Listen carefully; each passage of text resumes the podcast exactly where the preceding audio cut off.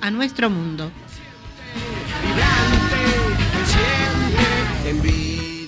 Estamos en Quack FM en el programa Simplemente Gente, programa sobre la diversidad cultural en Coruña y sobre los derechos de las personas migrantes.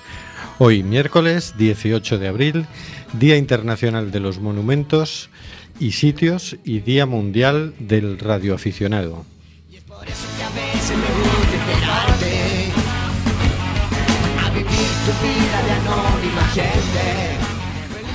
Recuerda, nos puedes enviar tus opiniones y comentarios en directo por WhatsApp al 644-737-303 o por Facebook a Simplemente Gente en Cuac FM. Nos encanta saber que estás ahí, radioaficionado. Mis. Seguimos denunciando los vuelos de deportación de inmigrantes que realiza Europa por medio de la compañía Air Nostrum y Viajes Barceló. No vueles nunca con Air Nostrum.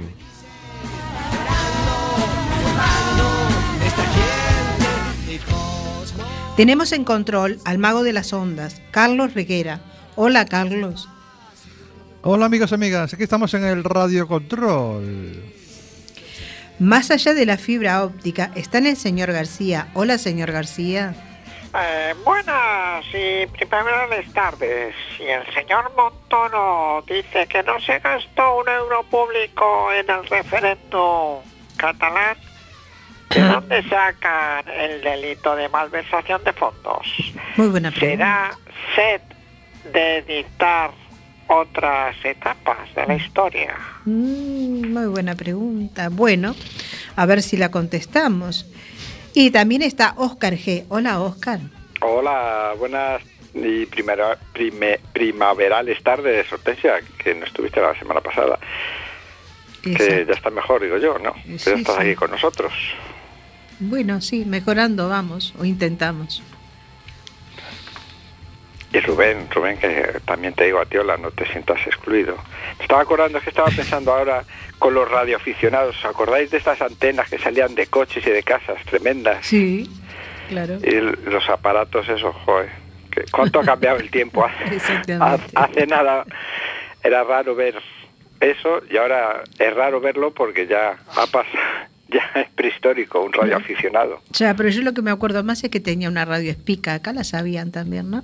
La espica. S-P-I-C-A, espica, ¿no? Pues no con sé. una con un este envoltorio, digamos, de, de, de cuero, de cuero cuero, pequeñita, sí.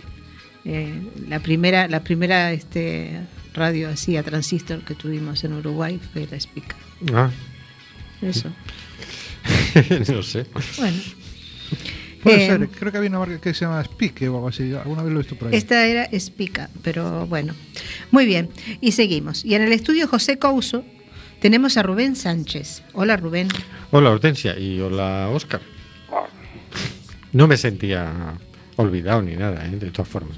Ah, No, hombre, pero como, como ha sido, me he acordado, coño, Hortensia no estuvo la semana pasada, no pudo venir. Se le echa de menos cada vez que falta. bueno, muchas que- gracias. Muchas gracias. Bueno, y hablando de Hortensia, que es una servidora, hará lo posible para que fluya este amordazado programa número 194.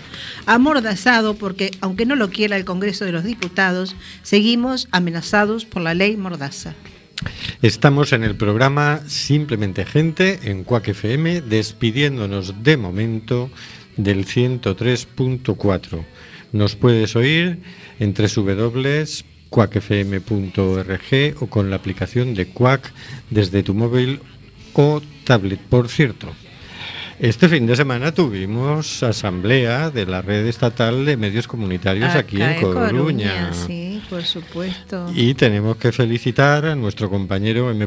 Fernández, que salió elegido presidente de la red estatal de medios. Pues muy bien, felicitaciones. Su, Twitter, por si queréis, le queréis seguir, es arroba no soy ese Mariano. Ah, muy bien. No, Por supuesto, no se parece en nada, pero muy bien, muy bien lo de Mariano. muy bien. Felicidades, Mariano.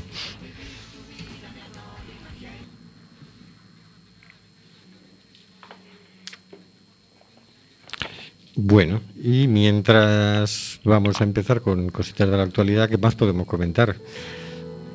Pues que fuimos los anfitriones, Cuac FM fue anfitrión de toda esta gente que llegó de diferentes sitios. Tuvimos un acto de inauguración al que vino Xavier Fortes, nuestra compañera Isalema y eh, la presidenta de, en aquel momento de la red estatal de medios. Y estuvo muy interesante. Estuvo muy interesante porque era un coloquio sobre la libertad de expresión. Hubo también mucha participación del público, que todos éramos miembros de distintas emisoras comunitarias de España, ¿no? Y, y bueno, y Xavier Fortes nos mm, mm, recuerdo una anécdota porque él contó, estaban pendientes muchos periodistas del mundillo, sobre todo los de Ajá. televisión española, de que al día siguiente se iba a proyectar eh, un informe semanal Ajá. sobre el máster de Cristina Cifuentes. Ah, vaya. Y, eh, y claro, estaban pendientes de cómo se iba a tratar el tema, ¿no? Porque desgraciadamente Televisión Española Está tiene una visión muy sesgada de Está las cosas. ¿no? controladita. Y claro, estuvimos pendientes y efectivamente en el informe semanal de Televisión Española no se mencionó ni una sola vez a el diario.es, que es quien destapó Ya, el tema ya, y más información ya. aportó. Eh, sacaban incluso noticias de, de pantalla, esto, capturas Ajá. de pantalla de noticias del diario.es, pero de forma que no se veía de qué periódico eran, qué? ni mucho Claro. menos la cabecera. Claro. Por supuesto, ni entrevistaron al director de, mm, del diario.es ni a la redactora, que es la jefa de redacción, que, que sacó el tema. Sí. Mm, En fin, y lo hicieron muy estilo televisión española con este director que tiene ahora, que es, Claro. bueno, Bueno, Pues el que dice que no se conquistó Sudamérica, sino se que evangelizó. España fue a evangelizar. no a evangelizar. Sí, sí, sí. Bueno, eso es una de las últimas frases maravillosas que ha dicho el hombre este. para dejar a la posteridad. Imagínate la Evangeli- información. eh, perdón, evangelizando estaban cuando le ponían a, a los indios este eh, números. Y mi, eh, mi apellido materno es de Sena.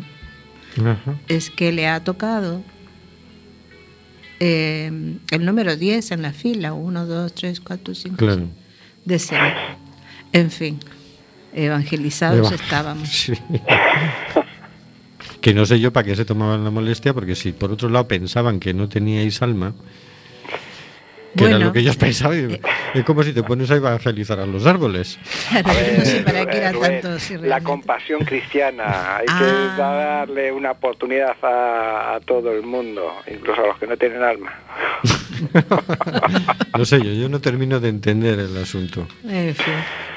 Bueno, Bueno, vamos a por las cositas de actualidad. pues vamos a ello. Mejor.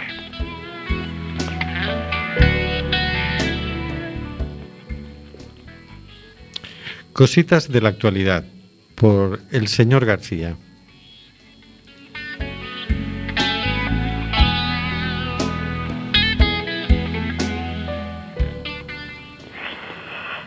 Esta semana traemos nuevamente una noticia recopilada de la agencia de noticias presenza.com. Si hace unas semanas hablábamos de las reivindicaciones de vivienda en Santiago de Chile y en Madrid, hoy toca la ciudad europea de Berlín. Los inquilinos de Berlín envían una clara señal a políticos y especuladores.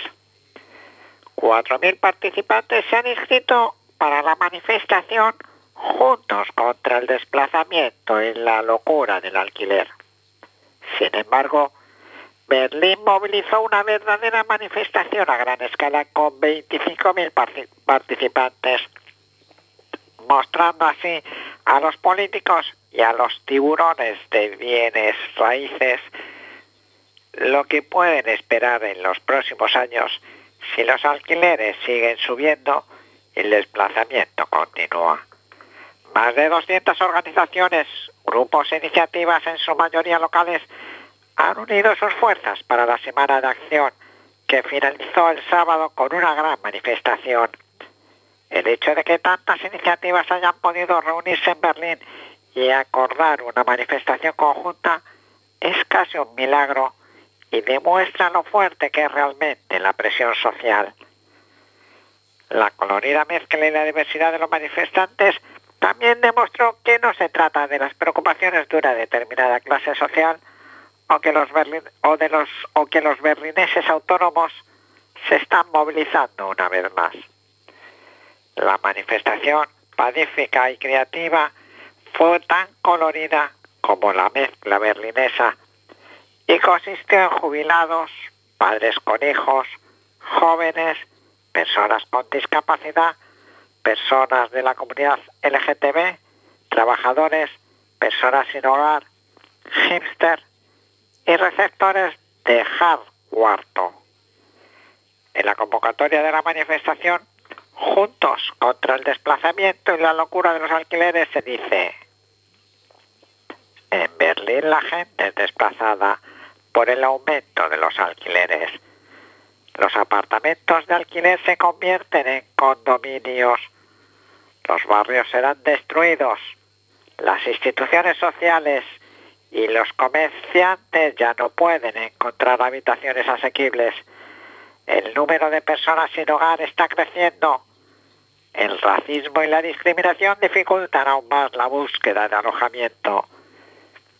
Incluso en las afueras de la ciudad apenas hay espacio para vivir. El 74% ve los altos costos de la vivienda como un peligro de perder o empobrecer su hogar. Casi la mitad de los inquilinos de Berlín teme no poder pagar el apartamento en los próximos dos años. Esta miseria tiene un sistema. Es promovida por la política y la economía y se basa en el principio de beneficio antes que las personas y la aspiración de someter todas las áreas de la vida al pensamiento del beneficio. La mayoría de los berlineses quiere una ciudad solidaria, que no sea un modelo de negocio, sino un espacio de vida para todos, independientemente de su origen, idioma, edad, discapacidad o ingresos, por ejemplo donde las casas se construyan para la vivienda y no con fines de lucro, donde la gente ya no tenga que vivir en refugios y albergues, y en donde la sala de estar se convierte en propiedad común. Puesto que la democracia se está convirtiendo cada vez más en una farsa, también en este país es necesario luchar pacíficamente por cada uno de los derechos fundamentales en las calles. Así acaba diciendo la noticia. Estamos ante la dictadura de los negocios. Estamos ante la adoración del dios dinero.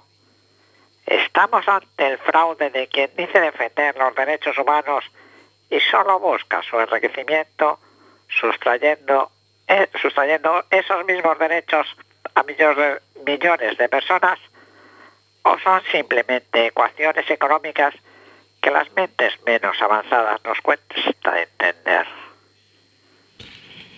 Yo diría sí, sí, sí y no. Exacto, el último es no, es definitivamente. Bingo. Es una barbaridad porque, claro, nos están echando de nuestras propias ciudades, ¿no? Con toda esta especulación. Aquí también se nota que están subiendo los, los alquileres. No, no hay tanto miedo como en Berlín, pero pero están subiendo los alquileres. y, aquí específicamente en Coruña están subiendo mucho, no solo que están subiendo, sino que las exigencias para alquilar son cada vez mayores. Son cada vez mayores. Que si avale. Ya estamos hablando de aval marcario sí o sí, más depósito de, en vez de, del mes, que sé, no, tres meses o seis meses. Eh, un montón de requisitos. Y hubo un estudio que yo leí hace como un mes sobre el tema de alquileres que para este año 2018 se preveía que la demanda iba a ser mucho más alta que la oferta. Entonces yo saqué la conclusión en aquel momento, dije, bueno, seguro, ahora nos van a llevar a las nubes los precios de los alquileres, porque parece ser que al menos acá en la ciudad de Coruña, en el municipio de Coruña, este, no serían suficientes las viviendas que hay para lo que demandaría alquilarse, no lo sé. Si es que no va a llegar gente de algún lado, si es que, no sé. No sé, porque hay como 20.000 pisos vacíos. Entonces, También como, eso, Como no también. vayan a llegar 25.000 Tam- inmigrantes, no. Más pisos, más, bueno, la lo que cantidad. decir, que, en la, eh, que yo me acuerdo hace años ya que había una estimación de es unos 20.000 pisos vacíos en Coruña. Y era previa, o sea, cuando todavía la burbuja de la construcción no, no había explotado, o sea, que se seguían construyendo. Entonces, mm, yo no, a mí no, a mí tam- no me salen las ecuaciones. No, la- a mí no me- tampoco, no, para nada. a mí no me, esa especulación, esa mm, avaricia por querer sacar beneficio de todo, no, no- no- yo tampoco la entiendo, ¿no? Pero lo cierto es que se está especulando con el derecho a tener una vivienda digna. Claro. Lo, lo triste es que los las administraciones o la mayoría de las administraciones como que siempre lo dejan de lado y al final lo que hacen son chapuzas. Sí, sí, lo- se lo dejan que al mercado. Chapuzas, chapuzas tremendas, porque el último programa este de ayuda al alquiler que ha aprobado el gobierno, Va. mm, lo que lo único que hace es subvencionar al, al propietario. O sea, no limita el precio del alquiler, nada, sino tú si eres joven y no tienes ingresos te voy a dar, vas a pagarte un poquito menos. Pero el, que, eh, el problema es que el propietario, a veces persona, a veces empresa, pone el precio que quiere y no tiene ningún límite. No tiene límite, no. Y es ahí donde yo creo que habría que actuar o con viviendas sociales de las administraciones que pusieran, que bajaran, que compensaran un poco esos precios o limitando el tema que uno de los problemas es eh, de todo este subida los el gran rendimiento de los eh, del alquiler turístico que hace que encarezca el alquiler de larga duración pues sobre todo en las grandes ciudades como Madrid, Barcelona o como Coruña, que es una ciudad no es tan grande, pero sí muy turística, pues es lo que lo que favorece estos alquileres turísticos, Sí. que al- el alquiler de larga estancia de vivienda, pues lo, lo perjudican. Total, el derecho del ciudadano no es defendido por la administración y queda todo en manos del mercado. Y ahora mismo que los bancos tienen montones de pisos porque han ido desahuciando a montones de personas y siguen haciéndolo, pues son los que empiezan a tener un peso muy importante en, en la oferta de vivienda. Hablando de esto de los bancos, creo que es en Barcelona, ¿no? Donde se estaba por echar mano a, las, a los pisos que tienen los bancos desde el ayuntamiento. Sí, se lleva años así. insinuando ese tipo de cosas, pero no, no sé si Eso han tomado la alguna semana medida pasada, concreta. pero no tuve a bien leerlo como tendría que haberlo hecho. Este, a ver, acá se supone que el ayuntamiento ha comprado algunos pisos para poderlos alquilar a las personas eh, con recursos muy bajos o carentes de posibilidad de alquilar de otra manera. Esto se empezó a hablar hace tres meses más o menos, que fue cuando se, creo que se, cuando se hizo la compra. Pero hasta ahora no he tenido noticias. Tampoco acá en Coruña se ha puesto todavía en vigor la nueva esta aplicación de la, de la ayuda para alquiler. Este, no sé si en otros lugares sí, pero acá en Galicia todavía no se ha puesto. No está. Bueno, nuestro departamento de producción ha estado haciendo una investigación a fondo del tema Ah, y bueno, nos tiene bien. preparado un audio que, que nos va a aclarar muchas cosas. Bueno, vamos a por él. Adelante, control. Vamos con el serio informe sobre el asunto. ¿Lo ven? Así quedan 800 viviendas, 20 de protección oficial y 780 de venta libre. No sé, no, no lo veo claro. Antes de ser concejala de urbanismo prometí que en este solar iba a haber un centro de salud y una biblioteca. Pues se recalifica y ya está. Además, eso de la biblioteca no da dinero. Mire, en Marbella me pasó lo mismo con un concejal así, como usted. ¿Así? ¿Y, y cómo lo solucionaron? Yo le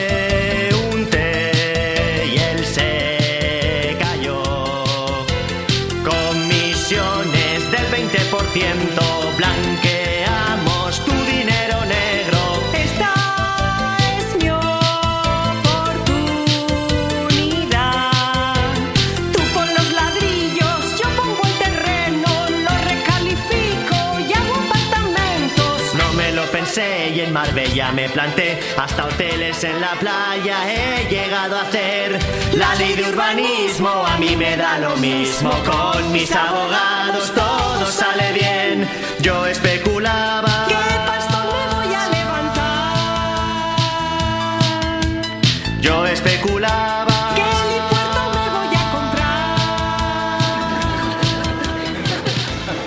¿Qué? ¿A que la he convencido? No he podido evitar oírles. Es que no ven lo que están haciendo. ¿Y qué me dicen de la biblioteca? Voy a denunciarles. ¿Y si le doy este cheque? A tomar por culo la biblioteca. Total, ¿quién coño lee en este país?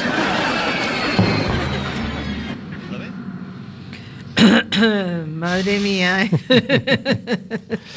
Creemos que ha quedado Eh, suficientemente muy clarito claro. ha quedado esto, eh, pero bueno, a Como ver. dice el otro, no lo digo yo, lo dice otra persona. Exactamente, exactamente. Mira, nos, nos comparte Maribel eh, el enlace de la noticia que comentabas, Hortensia. Barcelona comienza a expropiar a los pisos eh, vacíos del- de los bancos. Ajá, ajá. Ah, Nos comparte por Facebook. Muy bien, muy bien. Gracias, Muchas Maribel. gracias, Maribel. Muchas gracias, sí. Seguimos. Estamos en el programa Simplemente Gente en Cuac FM. Puedes oírnos en www.cuacfm.org. También en la aplicación de Cuac desde tu móvil o tablet. Y también nos puedes enviar tu mensaje por Facebook a Simplemente Gente en Cuac FM. Envíanos tu mensaje. Nos encanta saber que estás ahí.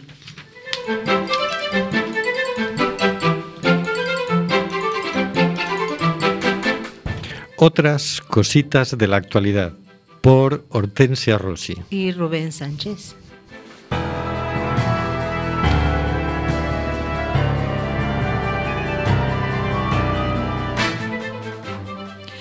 La justicia italiana ordena liberar el barco de la ONG Open Arms inmovilizado en Sicilia. Esto está extraído del diario.es del día 16 de abril de 2018.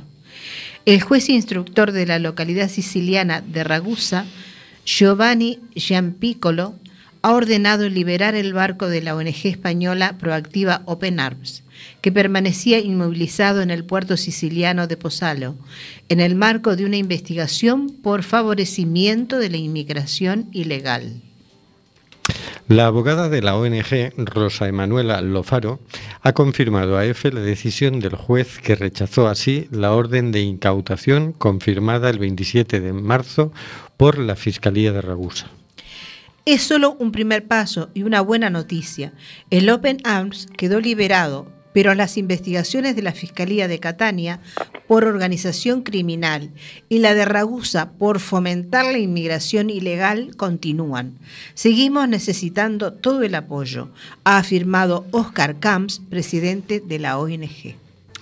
El barco de la ONG había sido inmovilizado de manera cautelar el pasado 17 de marzo tras atracar en el puerto de Pozzallo para desembarcar a 216 inmigrantes y se abrió una investigación a la jefa de misión, Anabel Montes, al capitán Mark Rech y a un responsable de la organización por un posible delito de promoción de la migración ilegal a Italia por supuestamente no haber escuchado las órdenes de los guardacostas libios. La acusación tuvo lugar tras un incidente de la embarcación y su tripulación con la Guardia Costera Libia por interferir en un rescate a unas 73 millas de la costa, muy lejos de la jurisdicción del país vecino. Según denunció la ONG, recibieron amenazas por parte de los guardacostas libios. Desde el pasado verano, la ONG ha vivido varios momentos de tensión con los guardacostas libios durante sus operaciones de rescate.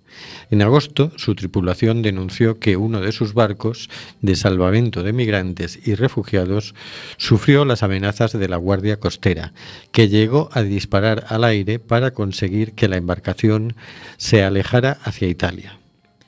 Proactiva Open Arms es una organización catalana nacida de una empresa de socorrismo y salvamento que decidió fletar una embarcación en septiembre de 2015 para rescatar del mar a los migrantes y refugiados que arriesgan su vida para llegar a Europa. Desde entonces y hasta marzo de 2018, la organización ha salvado a casi 59.000 personas en sus misiones en la ruta marítima que une Italia y Libia, así como en el Egeo. Bueno, o sea que un pasito adelante, pero es, el- es un pasito solo. Es, decir, Es un pasito, Han sí, liberado el barco, pero no a, a la jefa de misión. y no al- Exactamente. Eh, sí, bueno, es esto lo que se ha comentado tanto en todos sitios, en las redes y entre la gente que apoya estas misiones. El tema es eh, criminalizar justamente a la gente que va a salvar vidas. Mm. No se criminaliza a los que ocasionan ese desastre de la gente que muere intentando llegar a Europa. por Exacto, ejemplo. sí. A los que acaban con las vidas no se lo criminalizan. A los que salvan vidas, eso sí. Curioso. Ahora hay tres bomberos sevillanos que también mm, Exactamente. están esperando juicio. Están esperando y está Elena Maleno, que también está esperando juicio. Claro, y en lo sucesivo también los del Open Arms estarán esperando el juicio, el juicio porque Están, de momento están. ya Sí, sí. O sea, vamos andando. les han soltado el barco, pero ellos siguen pendientes del juicio. Tienen ahí dos causas, una por, por favorecer la inmigración ilegal y la otra por eh, organización criminal. organización que no criminal. tiene, no tiene, no, no, no, es muy fuerte. El borro es... Es muy fuerte. Eso es como lo de que ahora los que dicen cuatro cosas son terroristas. pues, es- es- Sí, sí. Con el debate ese que andamos, ¿no? Y bueno, nosotros en cualquier momento va a haber, ¿eh? Oye, habrá gente que, la- que consiga ser, que consigan intoxicarla, que tienes que estar muy despistado para que te, te cuele todo esto, ¿no? Decir, ah, mira, es que son una organización criminal. Porque yo entiendo que todas estas barbaridades las dicen para, para ir eh, No, yo supongo que no, haciendo que- creer a la gente que hay algo turbio en estos en estas personas, en estas organizaciones, pero dices, ah, ¿de verdad que alguien se cree estas barbaridades? Yo no lo sé, pero yo, creo me que te- no. yo me temo que a- al final cala. Sí. Eh, todos sabemos que una mentira repetida muchas veces, aunque no pasa a ser verdad, pero sí queda en, en la conciencia de la, de la gente. Y, y me temo que no de la mayoría, pero sí queda, o, o siembra por lo menos la duda.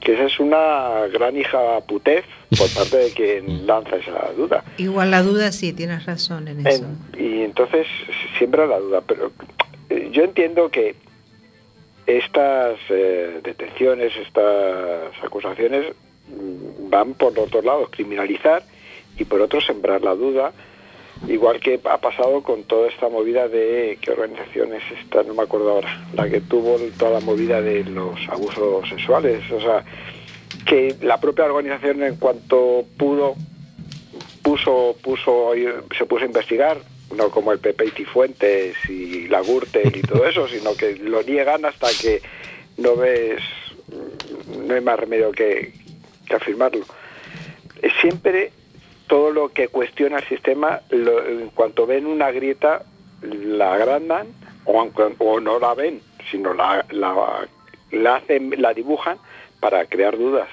crear Sí. dudas contra todo, toda persona u organización que, que cuestione el sistema o las formas del sistema. Y eh, esa es la gran hija puté de, de todo esto. Porque los medios se hacen eco de las fuentes oficiales en un 99% de las ocasiones. Bueno, está pasando también con el tema de Siria, el tema reciente, ¿no? Sí. Esto ha sido tremendo, ¿eh? Una, una, Sí, sí. Unos bolazos impresionantes por todos Yo- lados. Es que un día agarro y entro al Facebook y decía un titular grande que lo compartía. Bueno, yo tengo un hijo adoptivo en Uruguay, ¿no? Entonces mi hijo adoptivo compartía un titular que decía guerra. Y yo como llevaba muchas horas sin, ¿qué no? Y entro a mirar y era un artículo de un periódico uruguayo, pero era del año 2015, creo. Eh, pero él no estaba compartiendo, como que era, Como porque le había hoy. llegado, claro, y claro, espantado, bueno, como fuera, él compartió. Y yo decía, estamos todos locos. Sí. Qué bueno que sí es cierto, ¿no? Que estuvo difícil la situación y aún lo está, y lo seguirá estando por mucho tiempo, pero bueno. Eh, eso para empezar de que si de que si era todo un armado, de que los cuerpos que, que vimos extendidos este, se movían y se conversaban entre ellos. Eso me lo dijo una persona hoy. Y yo digo, yo ya no quiero escuchar más nada. Mira que Sí, claro. yo tengo, a ver, Es que lo normal sería que dice, te sacan unas imágenes, pero entonces lo siguiente es que además hay testigos, es que además alguien te cuenta, es Sí. que eh, faltaban cosas por todas partes y, y cuando fueron los, cuando tenían que ir los expertos, digamos, independientes, un día antes bombardean Estados Unidos, Francia, Inglaterra, que les gusta mucho bombardear y, y demostrar eso, quiénes son. Y entonces dices, bueno, pero eh, ¿qué ha pasado en realidad? ¿De verdad que es que el otro señor ha bombardeado con armas químicas en su propio país a niños suyos? Eh, ¿Para qué? ¿Para qué ha hecho eso? Claro. Como no queda muy claro, hay mucha- No. es una noticia muy rara, ¿no? muy rara, sí. Y Pero sí estaba lado- muy claro que ellos querían bombardear. Sí, eso sí, porque aparte del tema de armas químicas a mí me suena, ¿eh? Uno tiene memoria. En fin, En fin, vamos a hablar ahora, ahora sí, de criminales. perfecto, muy bien. Y arranco así nomás, como Sí, en frío, ahí, así, eh, largo. Ataca. Ataco, bueno, a- ahí vamos, ¿eh? Dice, una juez advierte a Zoido, y bien pronunciada la Z, de consecuencias penales si no ordena mejoras en los CIE de Algeciras y Tarifa. Esta noticia también es del mundo, de Chema Rodríguez del día 12 de abril de 2018. Las deficiencias en los centros de internamiento de extranjeros de Algeciras y Tarifa, en la provincia de Cádiz, podrían acabar costándole muy caro al ministro del Interior, Juan Ignacio Zoido, sobre todo si, como hasta ahora ha sucedido, no ordena subsanarlas. En mayo de 2017, la jueza de instrucción 1 de Algeciras, Belén Barranco, dio un ultimátum a Interior para que acometiese de forma urgente mejoras en los centros de internamiento de extranjeros de estas dos localidades gaditanas, tras dos inspecciones en las que constató vulneraciones flagrantes de la ley. Casi un año después, el departamento que dirige Zoido no ha hecho nada. Y la misma magistrada amenaza ahora con actuar judicialmente contra los responsables del ministerio. En concreto, la juez Barranco advierte de las consecuencias penales que puede acarrear la desidia de interior para una autoridad o funcionario público cuando incumple una resolución judicial. Aunque no los nombra, se refiere a los directores de los centros y a los altos cargos del Ministerio del Interior competentes en la materia, incluyendo al mismo ministro, al que ya responsabilizó directamente en el auto de hace un año. Esta nueva resolución, que tiene fecha de 21 de marzo, es más contundente aún que la de mayo de 2017 y en ella expone, según informa EFE, cómo ha podido comprobar personalmente que la mayoría de las mejoras que reclamó hace casi un año no se han abordado y las deficiencias persisten en las instalaciones para extranjeros. El nuevo auto lo ha redactado después de nuevas visitas y tras el demoledor informe del defensor del pueblo español, en el que ponía de manifiesto las pésimas condiciones de los CIE de Algeciras y Tarifa, entre otras dependencias para la acogida de inmigrantes en la comunidad andaluza. Es, dice la magistrada, absolutamente indispensable volver a reclamar estas mejoras de forma que se cumpla la legislación. Y advierte en la resolución que ha sido remitida a los directores de los centros, a la Fiscalía y al Ministerio de las posibles consecuencias penales que acarrearía una desobediencia reiterada. De hecho, destaca que este podría constituir un delito de desobediencia que puede ser castigado con multa de 3 a 12 meses e inhabilitación especial para el empleo o cargo público de 6 meses a 2 años. Reitera lo que ya dijo el año pasado en su último auto, en el que planteó una veintena de exigencias que van desde la construcción de espacios lúdicos a la supresión de rejas en las habitaciones de los internos, pasando por la asistencia médica las 24 horas. Además, la magistrada reclama que la luz natural llegue a las habitaciones y que en el momento del internamiento a los inmigrantes se les hagan pruebas de al menos tuberculosis, VIH, sífilis, hepatitis y otras enfermedades contagiosas. Los centros, como pone de manifiesto la juez, tienen multitud de deficiencias y en las habitaciones ni siquiera hay taquillas, por no hablar de sistemas de climatización. Al margen de lo que no hay y debe haber en las instalaciones de Algeciras y Tarifa, la juez hace una exigencia muy rotunda a Interior y a los directores de los CIE, que garanticen que los extranjeros puedan tener consigo sus teléfonos móviles, cargador incluido, y que puedan realizar y recibir llamadas al menos durante cuatro horas al día. En el caso del CIE algecireño, especifica la necesidad de que se construyan pistas deportivas en el módulo de hombres y de mujeres, que se instale un servicio de lavandería y máquinas de refrescos y tabacos y que se supriman las mamparas de cristal y hierro en las salas de comunicaciones. Hay módulos en los que destaca no hay duchas individuales y también la reclama. En el CIE de Tarifa, por otro lado, exige que se supriman las habitaciones de tres internos y que se instale en cada una de ellas una ducha, un retrete y un lavado. Quiere asimismo que se supriman las duchas colectivas y que se instale un espacio concreto para que los internos puedan recibir visitas. Pues sí, señor, muy bien por esta jueza. Bueno, varios que tiene. Ahora yo diría, déjese de avisar, ya está. Ahora sí, proceda, ejecute. No saben que se están metiendo con un novio de la muerte, así que a este le da igual las amenazas.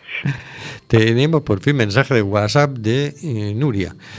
Hola, tarde, pero aquí estoy. Más vale aparecer tarde que no aparecer. Así es, así es.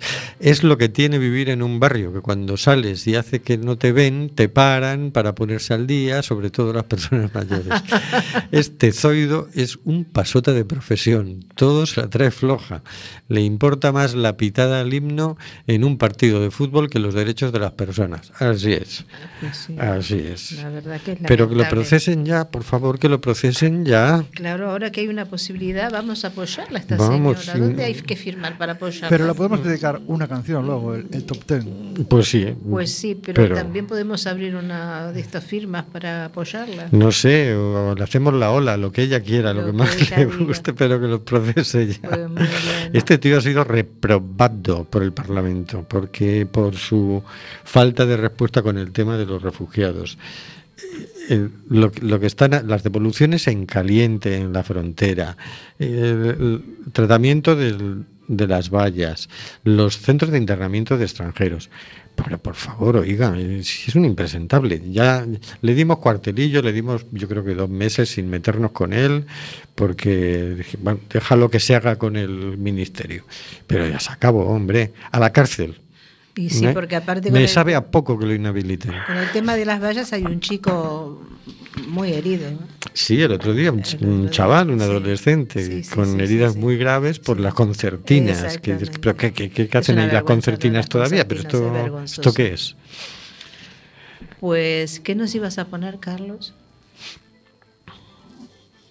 Cuando queráis os pongo el, el hit de, de Zoido, Ah, venga, dale, dale. Venga, venga, sí, venga. sí. A ver. que se llama No he querido aburrirles. Dedicado. vale.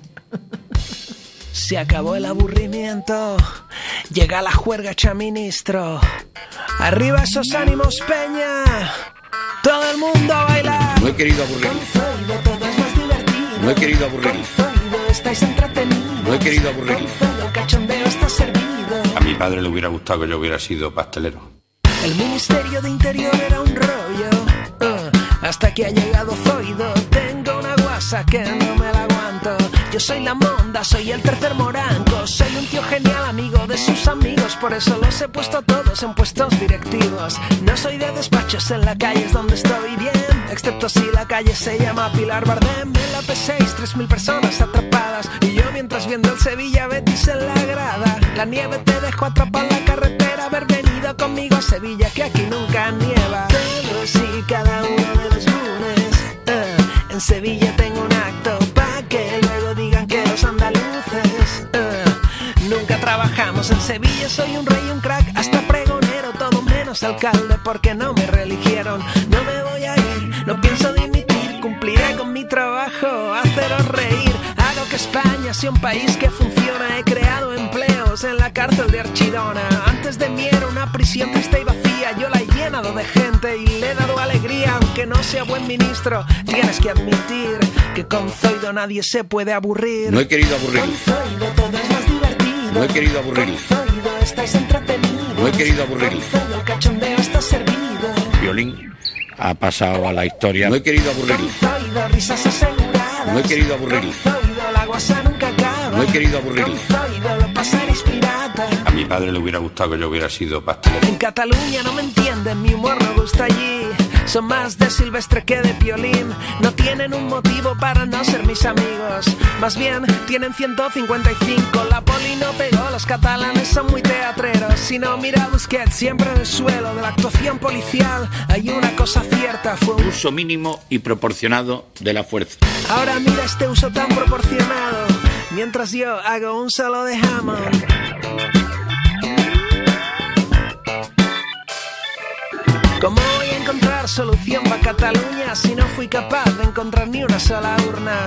Se buscaban unas urnas eh, con las características de la urna. Así que este año, cuando llegue abril, estaré en la feria de principio a fin. Y no pisaré el ministerio en Madrid porque probablemente ya me hayan echado de allí. No he querido aburrir. No he querido aburrir. No he querido aburrir. El cachondeo está servido. Padre le hubiera gustado que yo hubiera sido pastelero. Qué razón tenía su padre. ¿eh? La qué, verdad buen, que qué sí. buen pastelero hemos perdido. La verdad que sí. Eh, a ver, la canción está impresionante. ¿eh? La verdad que bueno. Bueno, los he escuchado mejores. ¿eh? Bueno. Eh, Pero, es- pero es una canción con mensaje que se Sí, dice. sí, claro. Pero me, me ha quedado una cosa que la he oído estos días eh, por una chica rubia, que era algo así como, no me voy a ir, no pienso... no Dimitir. dimitir.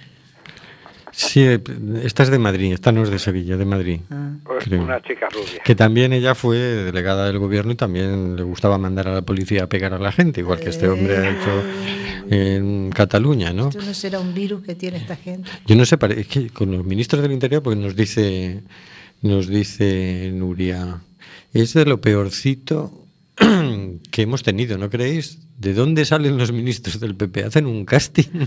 Seguramente. Dice que es buenísima la canción.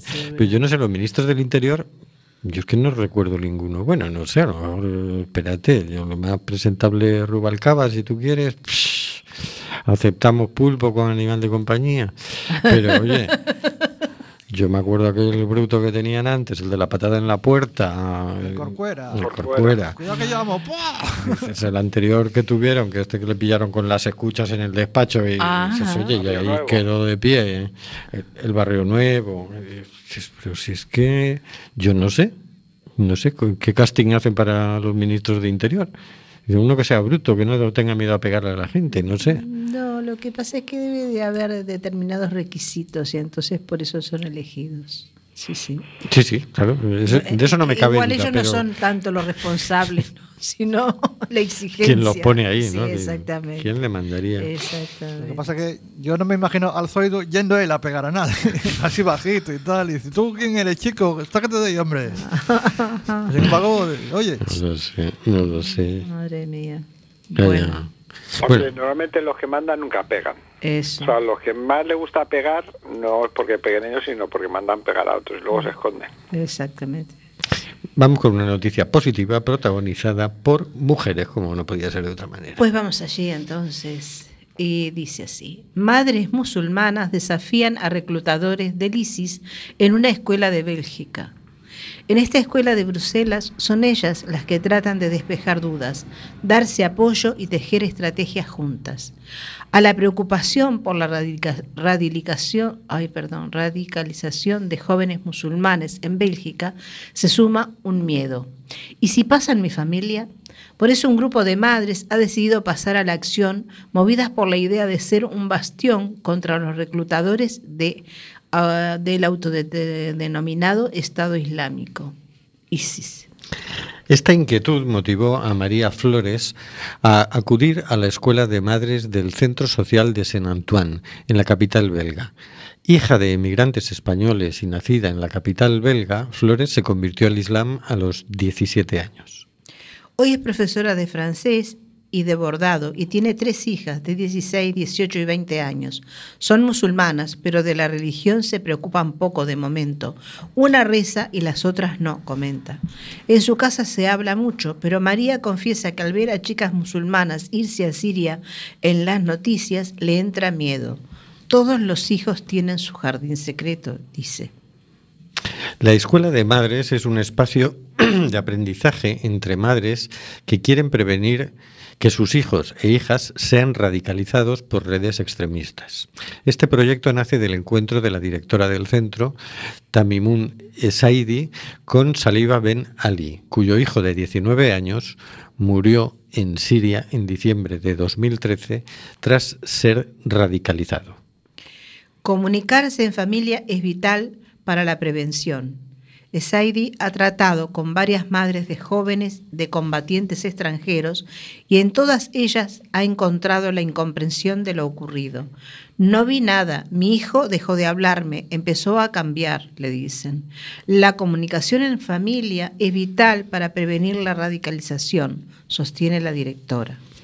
Un total de 50 madres han asistido a las dos ediciones de esta peculiar escuela.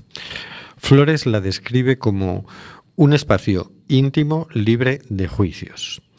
Salía Ben Ali y Malika Maalmi, cuyo hijo todavía está en Siria, acudieron como madres testimonio a los talleres.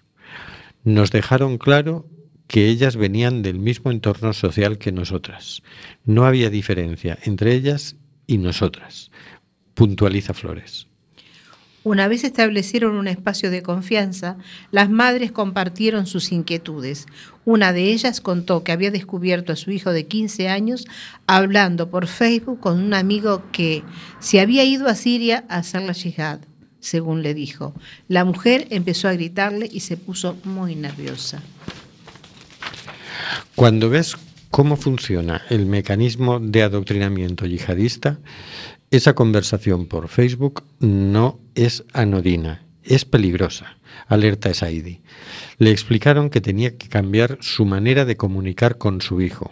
Así, esta madre empezó a interesarse por el amigo de su hijo, preguntándole por él. Dos semanas después, su hijo se dio cuenta de que el contacto era peligroso y cerró su cuenta de Facebook. La escuela de madres es pertinente en ese momento.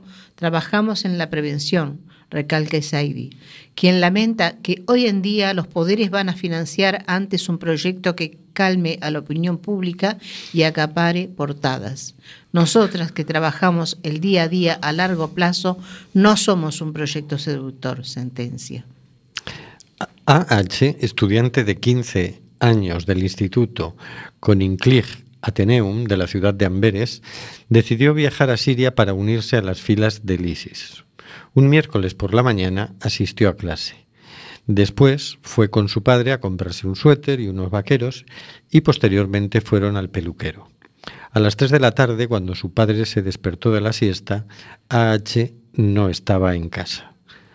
Al no regresar al cabo de cuatro horas, su padre acudió a la policía. Le dijeron que no podían buscar a un adolescente que llevaba una tarde fuera. Esa noche no apareció. Karin Jeremans nunca olvidará ese jueves. Es la directora del centro que ha puesto en marcha un proyecto basado en la expresión a través del arte para luchar contra la radicalización de los menores. Ese jueves, cuando llegó al colegio a las 8 de la mañana, se encontró a la alterada familia de AH. Llamó a la policía y fue a hablar con sus compañeros de clase. Me dijeron que había comprado un billete de tren a Düsseldorf, desde donde cogería un avión hacia Ankara, cuenta. La familia del joven, algunos compañeros y la directora pasaron el día en el despacho de esta esperando noticias. A las 5 de la tarde, Jeremans recibió un mensaje. Lo tenemos. La Policía Federal belga, en cooperación con la Interpol, había detenido a AH en Ankara. Era 2014 y AH se convertía así en el quinto estudiante de este colegio público en intentar combatir en territorio sirio. Tres de ellos lograron entrar en Siria, los tres murieron. KB, de 15 años, inició este trágico goteo en 2012. El Koninklijk Atheneum alberga estudiantes de más de 60 nacionalidades. Es un imponente edificio renacentista en el corazón de Amberes, la ciudad belga con más combatientes extranjeros. En 2009, el grupo terrorista Sharia for Belgium estableció su sede en un lavadero de coches situado en Dranbroekstraat, una calle paralela al colegio. En aquel momento no sabíamos que estaban ahí, pero veíamos la manipulación en los alumnos y cómo les captaban al salir de clase, relata la directora. El arte como vacuna contra el extremismo. La directora explica que los reclutadores se dirigen a quinceañeros que están en busca de su identidad. Les dicen que sus padres, amigos y profesores no son buenos musulmanes. Paulatinamente van aislándoles socialmente hasta que lo único que les define es la religión. En una reunión de padres y madres, la directora alertó del peligro y recomendó que vigilaran a sus hijos. Somos de buena familia, eso no nos pasará a nosotros, dijeron algunos, según recuerda. Para combatir esta lacra, el centro decidió abrir un diálogo sobre la identidad a través del arte. Así nació el proyecto Atenas Syntax. En su séptima edición han organizado un audio paseo. Las voces de los alumnos discurren por los pasillos del centro explicando sus sueños para el futuro, hablan de identidad, vida, muerte y radicalización. Destacan varios cuadros pintados por los amigos de KB. Su mejor amigo, Hans Agadi, que hoy tiene 19 años, forma parte de la red para la sensibilización frente a la radicalización, RAN, cuenta Jeremans. Se trata de una iniciativa de la Comisión Europea puesta en marcha en 2011. Dentro del espacio y la libertad que nos ofrece el arte, somos capaces de discutir temas difíciles y delicados. El arte tiene una función canalizadora. Todos los proyectos están concebidos para transmitir un mensaje positivo. Esto no significa que no se puedan abordar temas dolorosos, explican los organizadores. Traemos artistas profesionales a la escuela para trabajar con nuestros estudiantes, a quienes se les da espacio para experimentar en la expresión creativa a través de sus obras de arte. Un espacio libre en el que puedan canalizar cualquier pregunta, emoción, frustración o miedo, recalcan en la web del proyecto. Pues esta es una muy buena noticia. Esto es empezar a hacer un camino para eh, mejorar un poco la situación esta tremenda que se está viviendo, ¿no? Y mi pregunta, mientras estaba leyendo todo esto que sucedía acá, yo digo, ¿qué pasa en España? Porque cuando salta a los medios de masivos, digamos, de comunicación, es cuando mm, ya es un caso más, que no sé, que la noticia lo hace más trascendente, por violencia o por lo que sea. Si no, estas cosas están sucediendo evidentemente acá. Claro, claro, claro. Sí. Sí, sí, ha habido muchos Sí. detenidos ya porque se estaban radicalizando, algunos claro. captando, etcétera, etcétera. A mí me ha llamado la atención porque, porque dice, fíjate, la iniciativa aparte de madres preocupadas Claro, por sus claro, hijos. claro. ¿no?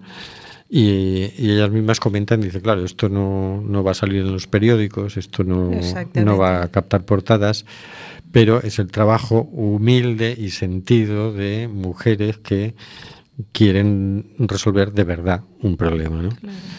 Y bueno, me ha gustado muchísimo, me ha parecido una noticia muy positiva porque es como sí, la verdad que sí. funcionan muy en bonita realidad las noticia. Muy buena, muy buena, muy buena. Pues con esto y un bizcocho hasta la semana que viene a las 8, no, a las 9. A las nueve. Buenas noches, Carlos. Pienso si es eh, a las 8 en Canarias o así para tapar. Bueno, buenas noches, hasta la semana que viene. Un abrazo a todos y a todas. Buenas noches, señor García. Eh, buenas eh, noches. Buenas noches, Hortensia. Buenas noches a todos. Buenas noches, Oscar. Buenas noches, yo ya os da tiempo a ir a la Jam Session. Sí, así es. buenas noches, Maribel. Buenas noches, Nuria. Buenas noches, queridas y queridos oyentes.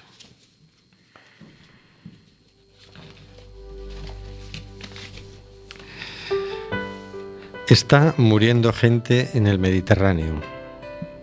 Nosotros hacemos este programa. ¿Qué vas a hacer tú?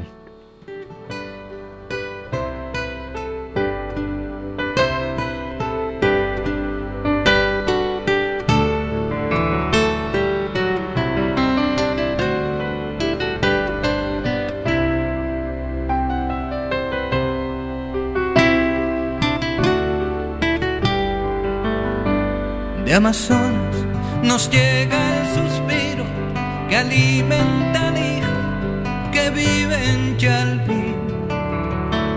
Y en Namibia se escucha el ronquido, inquieto y dormido, del nevado del Ruiz. Mientras que hoy la pampa abraza Berlín. Coliseo despierta New York. Chacareras bebiendo de un far, soleares de un tan y una isa de un son. Y una quena con gaitas escocesa bailan en la clave de un djembe y un bongo. Hoy el reggae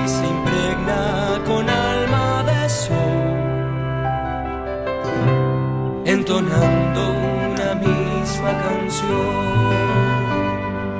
Quizás barriendo fronteras, se hermanen